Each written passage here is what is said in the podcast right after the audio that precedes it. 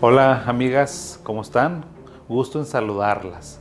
Hoy quiero empezar con las mujeres, ¿verdad? Porque este, nuestra audiencia, pues bueno, está dividido, pero afortunadamente eh, son más las damas que se atreven a hacernos comentarios. O sea, los caballeros siempre somos así como que un poco discretos, retraídos, pero las mujeres no, las mujeres son más abiertas, más expresivas y qué bueno, se los agradezco mucho.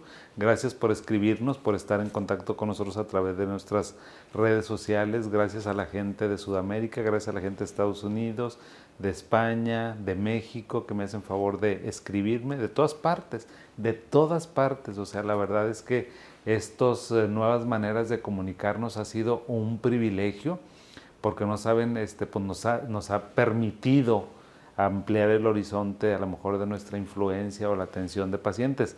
Hace unos 10 años pues eran puros pacientes de Monterrey, Nuevo León, México. Ahorita no, ahorita recibo pacientes de todas partes del mundo y se los agradezco.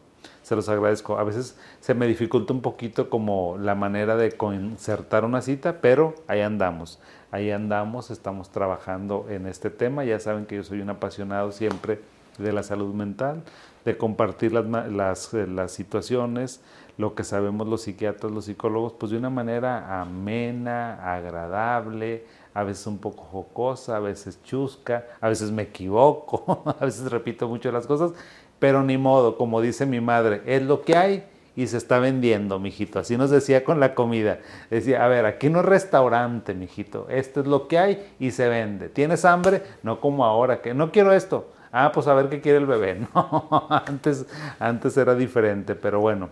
Oigan, hablando de antes era diferente, pues que resulta que el INEGI nos asusta. El Instituto Nacional de Geografía e Historia de México, para los que no son mexicanos, pues bueno, es un instituto que mide muchas cosas, que lleva la estadística general de cuestiones agropecuarias, de cuestiones de salud, de cuestiones de tecnología, de inversión, de muchas cosas y pues que nos resulta en estos días, en estas semanas pasadas, que voy encontrando la noticia del 2011 a la fecha, los eh, divorcios se han disparado en un 60%. Dije yo, Dios santo, en mi vida nos estamos quedando sin, sin este, ¿cómo se llama? Sin familias tradicionales. Ese concepto ya no se usa tanto y a veces puede ser peyorativo, pero permítanme usar el término para decirles que esta situación, pues la verdad es que está escandalosa. Y no solamente nos dijo que habían aumentado 60% en los últimos y en la última década, sino que aparte nos dijo, y hay menos gente casada. Y yo, ámonos, o sea, menos casados y mucho más divorcio, ¿sí? Y bueno, pues miren, estamos en otros tiempos, este, estamos en la modernidad, ya nadie se asusta por un divorcio, ya en las escuelas, o sea, la verdad es que ya a veces hay más eh, estudiantes de hijos divorciados que este, de estudiantes de papás que siguen viviendo los dos juntos. Eso se entiende, o sea, yo digo, me sorprende esta cifra, me sorprende, es muy sorprendente y bueno, a lo mejor valdría la pena un tema de por qué las parejas de ahora se divorcian mucho más que antes. Es un tema para analizar, pero bueno, haya sido como haya sido Total que las cifras se han incrementado de manera espectacular, exponencial, y pues eso nada más nos lleva a que, pues bueno, les digo, no nos queda más que aceptar la realidad, porque el que no acepta la realidad, pues se queda en otro plano que no es este. Eso es lo que hay, eso es lo que existe, desafortunadamente. Entonces lo que hemos estado viendo, pues es que yo lo puedo entender. Dos adultos, una pareja de 30 años, ¿se entiende? Se les acabó el amor, se entiende que a lo mejor ya no pueden coexistir porque están teniendo muchos problemas, se entiende que a lo mejor se acabaron los proyectos en común, o sea, o, se acabaron los vínculos, los lazos que nos mantenían unidos. Eso yo lo puedo entender perfectamente bien y no me asusta.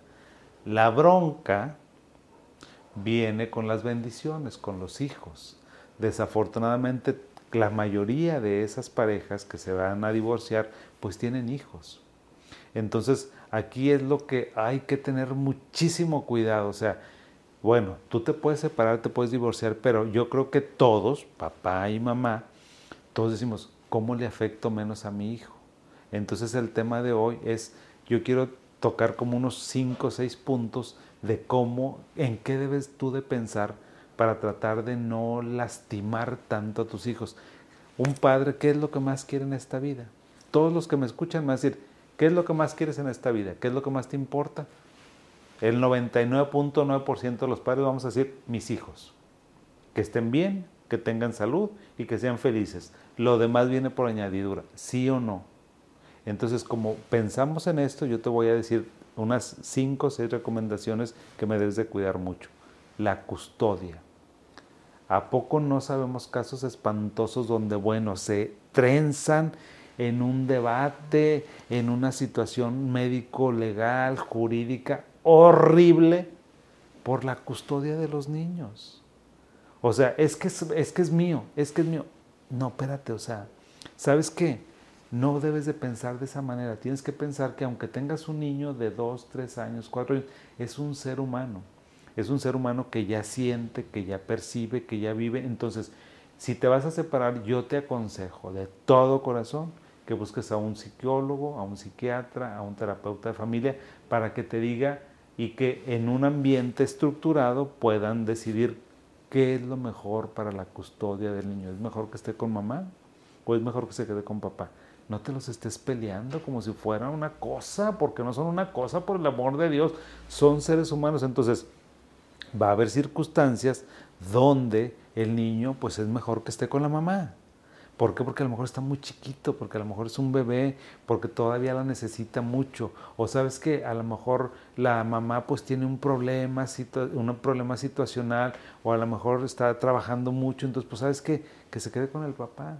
O sea, tú tienes que pensar que dónde es donde va a estar mejor custodiado y guardado no te lo pelees por el amor de Dios como si fuera una cosa, porque los niños no son una cosa. Ese es el primer elemento a considerar, la custodia. Otro, la vivienda. Número dos, dime si no pelean la casa y las cosas, pero bueno, bueno, bueno, bueno, es que esta casa a mí me costó. Son cosas materiales. No te estés peleando por eso. O sea, fíjense que casi cuando termina una situación de pareja muy complicada, piensan en todo Piensan en de quién son los niños, piensan en la casa, piensan en todo, menos en los niños.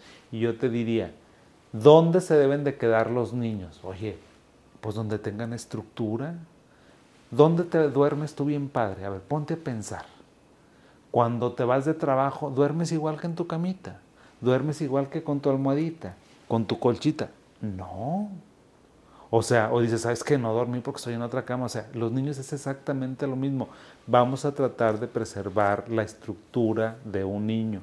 ¿Qué significa eso? Que lo dejes. Generalmente los niños tienen que quedarse en su vivienda donde han crecido. Oye, si es una choza, pues qué bueno. Si es una mansión, que se la queden porque es la cosa que tú más quieres en el mundo. Entonces no quisieras que tus hijos tuvieran eso. Entonces es a los niños hay que tratar de mantenerles la estructura lo más que se pueda. Y la estructura tiene que ver con la vivienda. Número tres, los recursos económicos. Hijo, eso, es otro problema espantoso. Donde, ¿sabes qué? Pues nada más te voy a dar el mínimo indispensable. ¿Sabes qué? Nomás te voy a dar el 5%, el 10%, el 15%. Es más, me voy a salir de trabajar para no darte nada. ¿Sí? Oye, no le estás dando dinero a la señora, no le estás dando dinero al señor, estás dando dinero para tus hijos. ¿Para qué? Para que se compren una pizza si es fin de semana, para que paguen la colegiatura. Entonces los recursos económicos se deben de distribuir pensando en el bienestar de los hijos y también, por supuesto, pensando quién genera dinero. Si la señora no trabaja, vas a tener que darle lana. Es por humanidad, o sea, es por caballerosidad, es como le quieras llamar, pero vas a tener que hacerlo. Ahora que si la señora pues gana un chorro de dinero y es multimillonaria, tal vez no necesite dinero.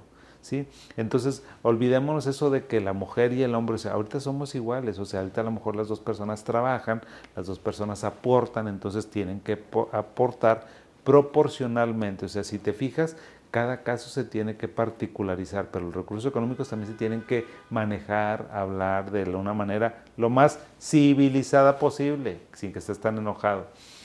Otra cosa, número cuatro, nunca hables mal del papá y de la mamá. Nunca. ¿Por qué? Porque estás, imagínate, ¿cómo te pones tú cuando te dicen, tu mamá es no sé, ¿qué, qué, haces? O cuando te dicen, hombre, tu papá es de lo peor. Oye, que no te toquen a tus papás. Entonces, tú piensa cómo te pones cuando dicen algo malo de tu mamá o cuando dicen algo malo de tu papá. Te peleas y pierdes los estribos. ¿Te imaginas el daño psicológico que le estás haciendo a un infante al hablar mal de su mamá o de su papá, de alguien que él no entiende, nada más lo quiere muchísimo?